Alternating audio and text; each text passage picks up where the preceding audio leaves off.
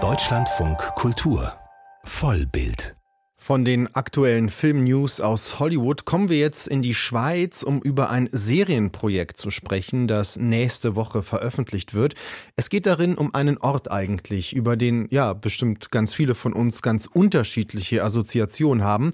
Es geht um Davos. Das ist erstmal eine Stadt im Kanton Graubünden aber eben auch ein Ort der mächtigen Weltfinanz, wie man beim jährlichen Weltwirtschaftsforum sehen kann. Es ist aber auch ein Skiort, der selbst schon Sherlock Holmes Erfinder Arthur Conan Doyle begeistert hat.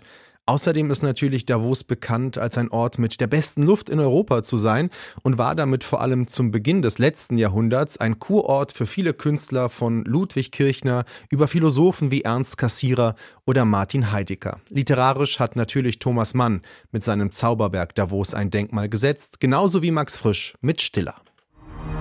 An Weihnachten gibt es hier auf neutralem Boden keine Nationen. Weder Briten, Franzosen noch Deutsche, nur Christen. Nur weil sich die Welt um uns herum die Köpfe einschlägt, muss doch der Champagner nicht warm werden. Ich weiß, dass Sie für den deutschen Geheimdienst arbeiten. Wo ist meine Tochter? Willst du mich etwa so erschießen? Ja, und so klingt eine andere Variante von Davos. Davos 1917 heißt eine groß angelegte Serie, ja eine filmische Auseinandersetzung müsste man sagen, mit der Stadt während des Ersten Weltkrieges. Diese sechsteilige Serie wird nächste Woche in der ARD Mediathek gestreamt und ist eine Koproduktion zwischen Deutschland und der Schweiz. Erzählt wird in vielen Handlungssträngen die Geschichte einiger Menschen, die in der angeblich so neutralen Schweiz während des Ersten Weltkrieges als Spione, Ärzte und Generäle Stelle die Geschichte der Welt lenken. Im Zentrum steht die Schweizer Krankenschwester Johanna Gabertuler, die sich zu einer bedeutenden Akteurin im Spionagegeflecht dieser Zeit entwickelt hat. Vor der Sendung konnte ich mit dem Headwriter und Showrunner Adrian Ilien sprechen. Als Schweizer wollte ich von ihm erstmal wissen, was er denn mit diesem Ort Davos verbindet. Das erste, was ich daran denke, ist natürlich auch ein Stück weit das WEF und das Winterparadies. Und dann kommt aber tatsächlich ganz schnell auch bei mir Berge, Schnee und Zauberberg und dann auch die, die Sanatorien, von denen es ja heute gar nicht mehr so viele gibt, aber zu der Zeit eine riesen Sanatoriumstadt war. Und das fand ich auch schon von Anfang an sehr faszinierend, dass diese Internationalität umgeben von diesen Bergen und ja, natürlich das Winterparadies und der erste Skilift und so weiter, aber ich schon diese Internationalität in den Bergen, das ist schon auch das Erste, was mir in den Sinn kommt. Jetzt haben Sie ja keinen Dokumentarfilm über die Geschichte der Stadt Davos gemacht, da wurden ja ganz unterschiedliche Duelle ausgefochten, Philosophen, Kassierer, Heidegger, da wurden ja wirklich Weltgeschicke verhandelt gegründet. Sie haben sich jetzt für einen Spionageplot überlegt, den Sie in diese Zeit legen von 1917. Warum gerade diese Idee des Spionagefilms? Dazu muss ich sagen, dass tatsächlich die Spionage schon feststand, ein Stück weit das Genre.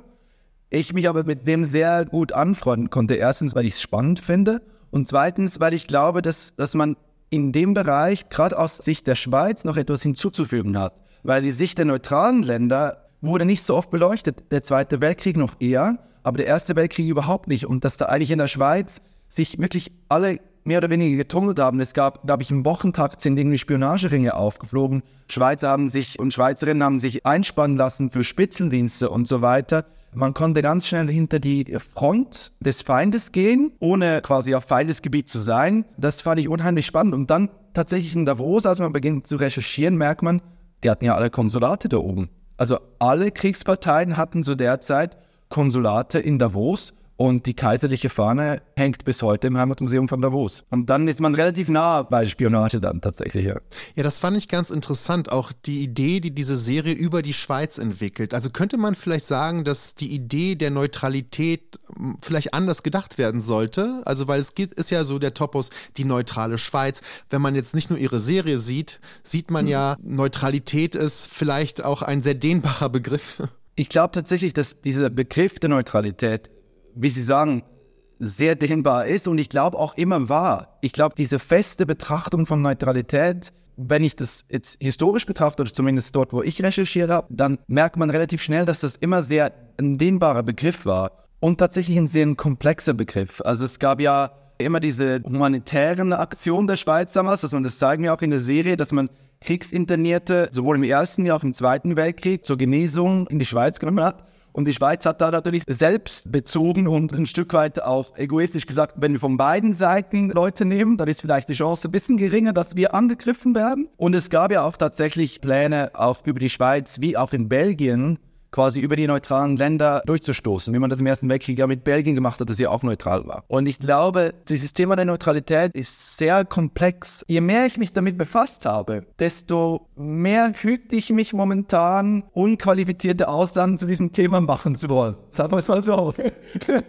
Zumindest zur damaligen Zeit war das nicht einfach, auch für die Schweiz. Also der Schweiz ging es zu dieser Zeit auch nicht gut und es gab hohe Arbeitslosigkeit. Man hatte keine Rohstoffe, man war angewiesen auf Rohstoffen aus Deutschland und auch von Seiten Entente. Und dass man sich von keiner Seite irgendwie da vereinnahmen ließ, da gab es deutschfreundliche Kreise, da gab es französischfreundliche Kreise und da kommt dann die ganze Spionage wieder ins Spiel.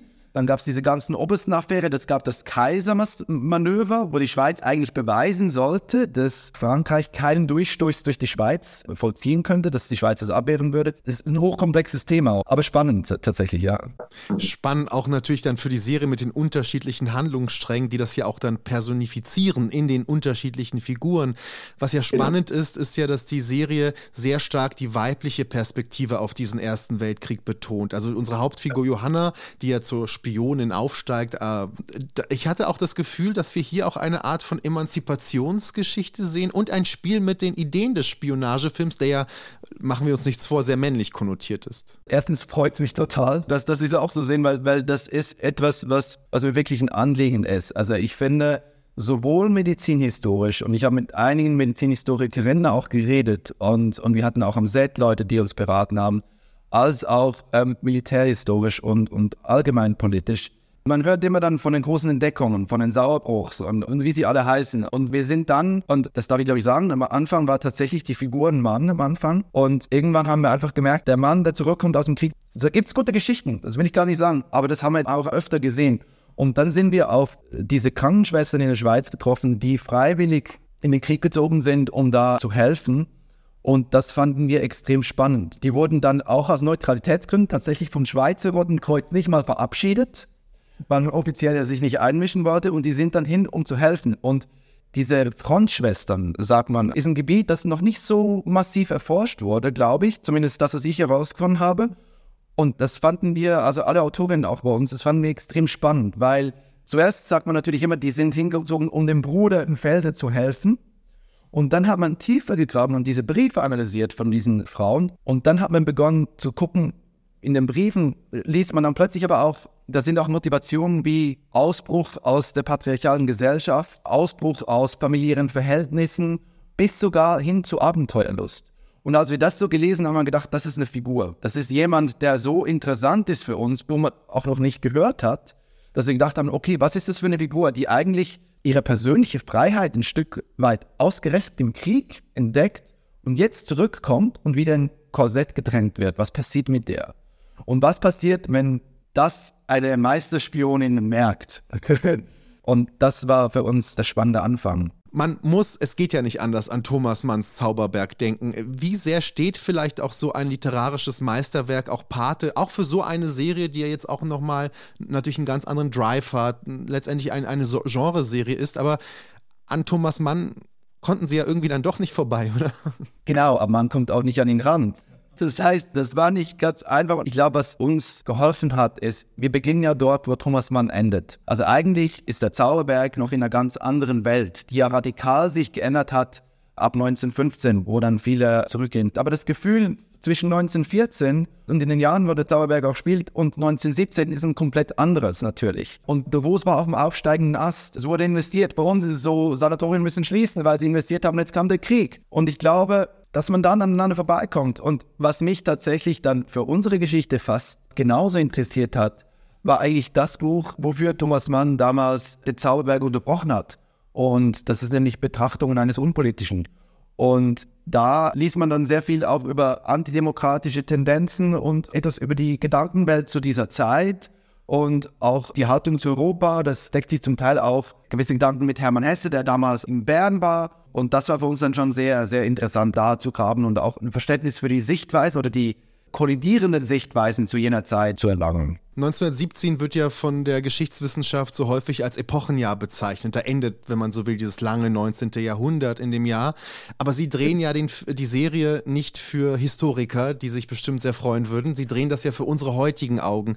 Und ich, ja. die, diese Rede vom Weltenbrand, dass wir schlafwandelnd in die nächste große Weltkrise stolpern, das bestimmt immer mal wieder in gewissen Zeitungen, in gewissen äh, Leitartikeln auch so, ein, so einen sehr gegenwärtigen Gedankengang. Ähm, würden Sie sagen, dass sich da Dinge ableiten lassen von 1917 oder ist das, ist dieses Gegenüberstellen vielleicht doch eher, eher eine Spielerei für Geschichtenerzähler wie Sie, als äh, vielleicht ein, eine Prophezeiung für unsere Zukunft? Also es gibt ja diesen Spruch, Geschichte wiederholt sich nicht, aber sie reimt sich manchmal. Und ich finde tatsächlich, dass die heutige Zeit, je länger es geht momentan mit der Serie, sich das ganz schön stark reimt. Wenn ich das mal so salopp zusammenfasse, also wir haben 1917 eine totale Hinterfragen der herrschenden Eliten. Wir haben Präsident Wilson, der ein Slogan herausgibt wie America First. Wir haben die Selbstbestimmungsbewegungen einerseits der Kolonien, dann der Frauenvölker, Arbeiterseite, also ganz viele Themen, die heute absolut resonieren. Plus, niemand hat es für möglich gehalten, es gibt wieder einen Krieg in Europa. Auch da habe ich gedacht, irgendwie 1914, alle wurden total überrascht. Dann schaue ich mir an, was mit der Ukraine passiert ist. Ganz viele Expertinnen auch wurden überrascht. Und dann noch 1918 eine der größten Pandemien, die es bis zu der Zeit gab. Und ich finde, diese erschreckende Parallelen, die kann man irgendwie gar nicht wegdiskutieren. Und ich glaube, man spürt auch, dass wir momentan auch in einer Zeitenwende sind. Headwriter und Showrunner Adrian Ilien sprach mit mir über die Serie Davos 1917. Die sechs Teile sind ab Mittwoch in der ARD Mediathek zu sehen.